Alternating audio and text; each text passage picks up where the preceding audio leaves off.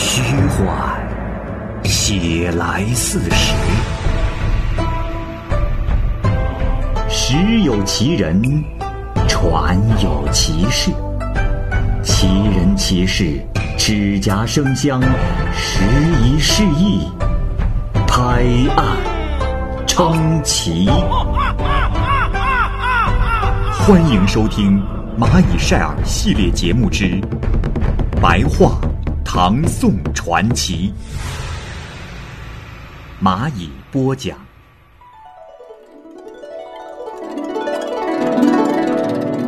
《柳毅传》，原著作者李朝威。下集。到了第二天，又在清光阁宴请柳毅。这时，钱塘君借着酒意，板起了面孔，蹲在案桌旁边，对柳毅说：“公子可曾听过这样的几句话？坚硬的石头可以击碎它，却不能将其卷曲。”有意之士可以将其杀掉，却不可以侮辱。我内心有些话想痛快的对公子说出来，公子若是同意，就等于你我都在天上，谁都幸福；假若公子不同意，就好比我们都在粪土之中，谁都不光彩。公子可想听否？柳毅说：“啊，请大王但说无妨。”钱塘君说：“嗯，好，呃，是这样，那金阳小龙的妻子，呃，也就是我哥哥洞庭君心爱的女儿，她性情和善，品质美好，呃，受到所有亲朋好友的敬重。只是不幸被那不长进的小子侮辱，如今啊，已经彻底断绝了关系了。呃，我和哥哥的意思呢？”是想把他托付给你，咱们永远做亲戚。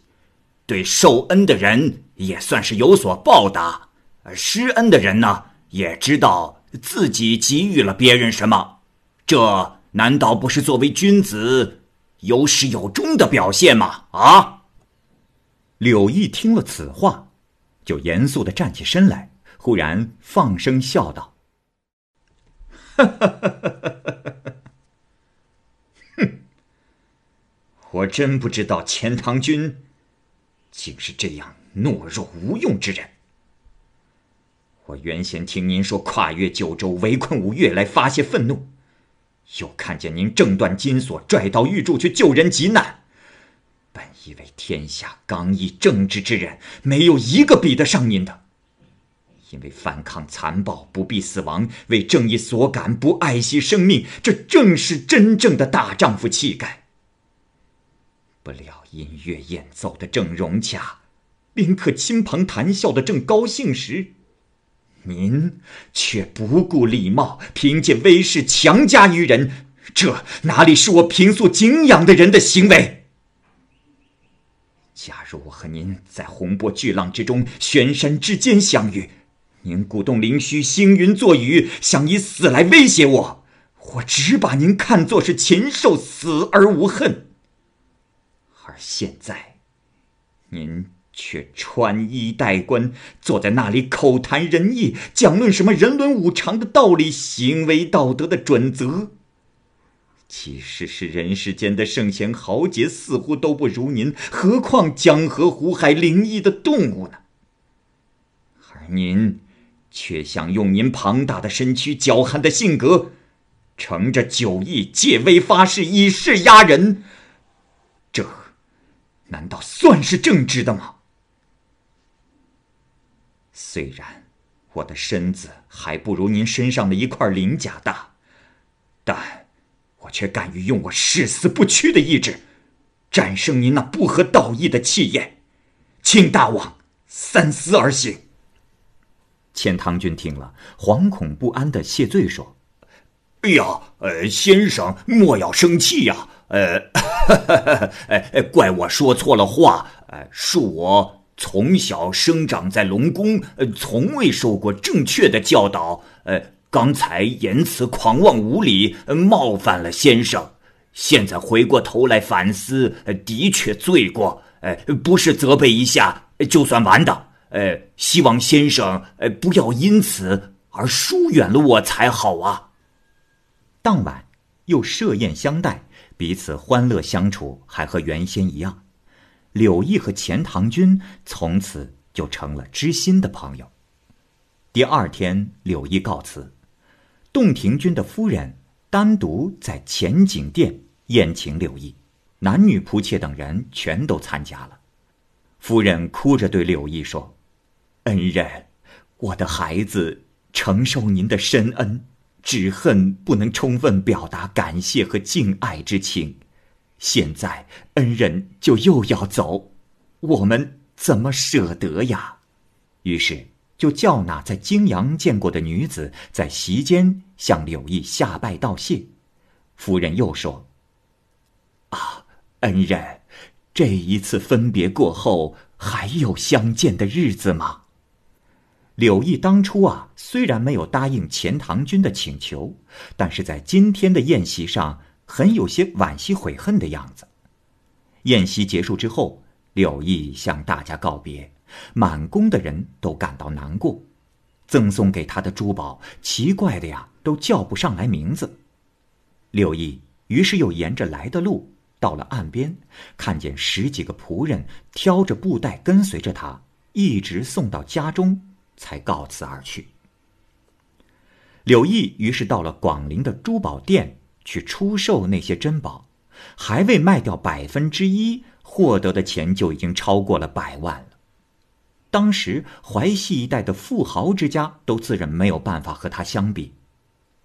不久，柳毅就娶了张氏女子做妻子，可是不幸死了；又娶了韩氏做妻子，几个月之后，韩氏也死了。柳毅呢，就把家迁到了金陵，常常为自己独身生活而感到伤感。有时呢，也想再找一位新的伴侣。这时，有一个媒人来告诉他说：“哎呀，公子，这眼前有门好亲呐，有位姓卢的女子，范阳人，父亲叫做卢浩，曾当过清流县令。”晚年喜好修道，独自云游名山大川，现在也不知去了什么地方。那女子的母亲是郑氏，女子前年嫁到清河一户姓张的人家，可是没多久丈夫就去世了。母亲可怜她年纪轻轻的就守寡，又惋惜她聪明美貌，就想啊，找一位品德高尚的人。把她嫁去，不知公子愿意否？柳毅于是就择选了吉日，和她成了婚。由于男女双方都是豪富大户，所以婚礼所用的礼仪物品是极其的丰盛，金陵人没有不羡慕的。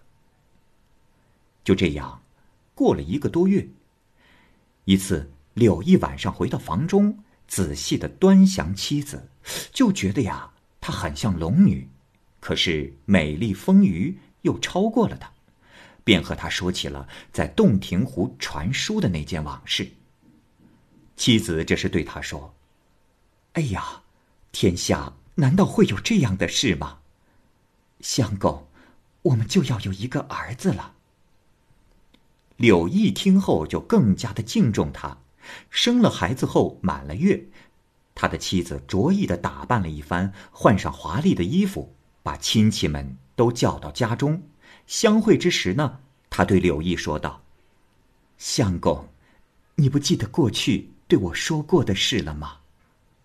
柳毅说：“啊，记得。呃，当初我曾为洞庭君的女儿传送过书信，至今还记得。”妻子说。相公，我就是洞庭君的女儿。在京川受到的冤屈，正是你帮我洗刷的。我受君之恩，发誓相报。自从叔父钱塘君提亲，你没有答应，就与你分别了。大家天各一方，不能相问。父母亲想把我嫁给卓锦龙君的小儿子。只是我内心中的誓言难以改变，父母的话也不好违背。我既然已经被你弃绝，想来不会再有见面的时候了。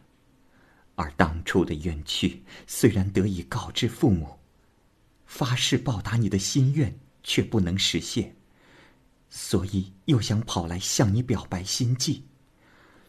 正好赶上你娶了几次亲，先娶了张氏，后来又娶了韩氏。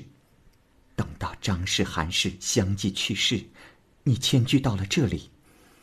这样，我的父母才为我终于能实现报答你的心愿而高兴。今天，我终于得到了可以侍奉你的机会。彼此相亲相爱的过这一辈子，我死也心甘了。说着说着就哽咽起来，眼泪不断的掉下，又对柳毅说：“开始我不说破的原因，是知道你不是看重女色的人；现在说出来，是知道你喜欢孩子。我一个女子地位微贱，不足以让你永久的都深爱我，所以借重你喜欢孩子的心情，来寄托与你共同生活的愿望。”不知相公有什么想法？我又愁又怕，不能自我解脱。你给我带信的时候，笑着对我说：“今后回到洞庭，千万不要躲着我。”我真不知道在那个时候，你是不是希望有今天的结果？后来叔父向你提亲，你坚决不答应。你是真的认为我们俩不能结合，还是一时的气话？相公，你告诉我。柳毅说：“啊，娘子，这是命运的安排吧？我最初见到娘子的时候是在泾河边，我看见娘子受到冤屈、面容憔悴的样子，心中确实有打抱不平之意。之所以约束自己的情感，是因为当时只能为你传达冤情，其他的也不能考虑。”我是说过希望不要躲避我的话，那只是一时偶然，又怎么会有其他的意思呢？到了你叔父钱塘君逼我应允婚事的时候，只是因为情理上说不过去，才激起了我的怒火。我当初本是以行侠仗义为目的，怎么能杀了别人的丈夫，又娶了他的妻子呢？这是第一点。我平时以坚持正道为志向。怎么能违背自己的心愿而屈从他人？这是第二点。况且，直率大胆的讲出自己的心里话，在筵席上大家纷纷举杯劝酒的时候，我一心只想着辨明事理，也顾不得考虑后果。但是，到了真正别离的时候，看见娘子依依不舍的表情，心中是真的遗憾。唉，到底由于人情的束缚，没办法把这种心情传达给你。啊，今天你是作为人间的卢氏和我结婚的，并没有违反我当初拒婚的本意。从今以后，我们永远幸福的生活在一起，娘子，心中不要再有丝毫的顾虑了。妻子被他的话深深的感动，哭泣不止。过了一会儿，他对柳毅说：“相公，不要以为我不是人类就没有良心。”我必定会报答你的。龙的寿命长达万年，现在我愿和你共享长寿，无论水中路上住在哪儿都行。相公，不要以为我在乱说。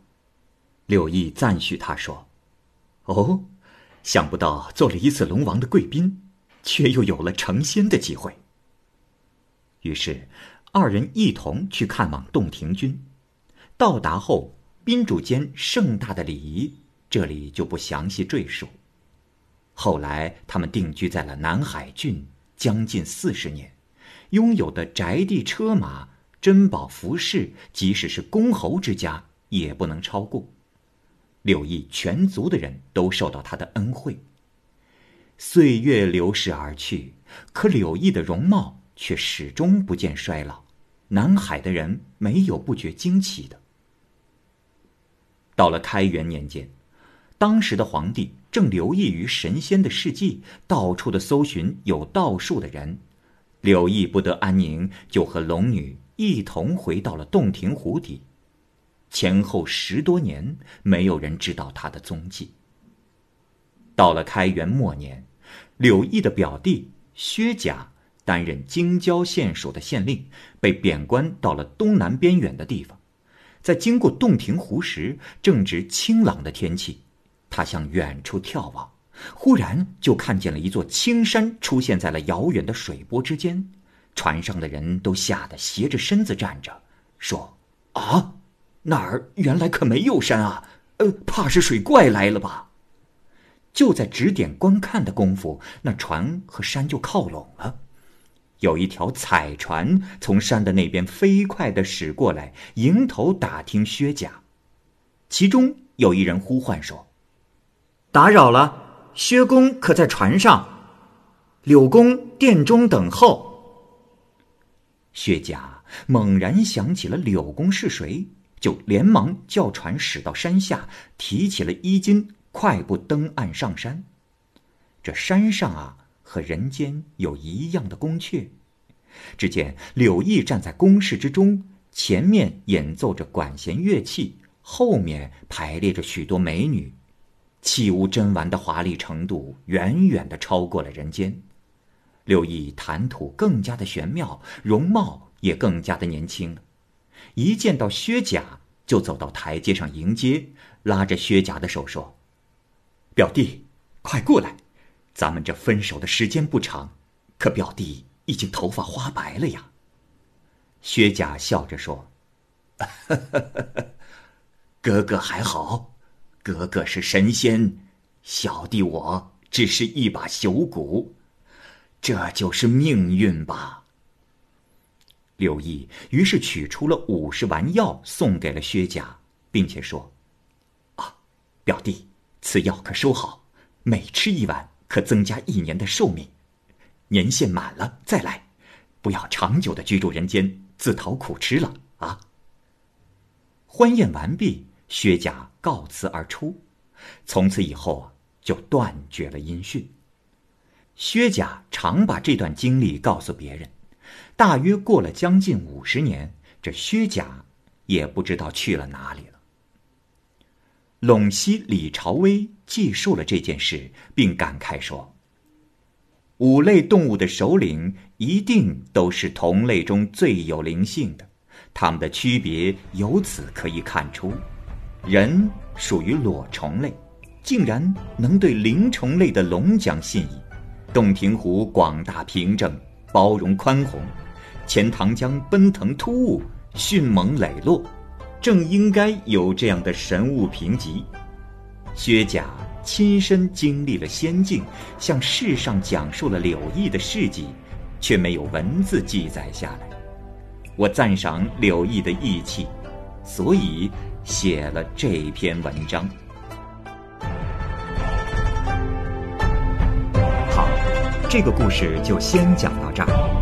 欢迎您继续关注《蚂蚁晒尔》系列故事。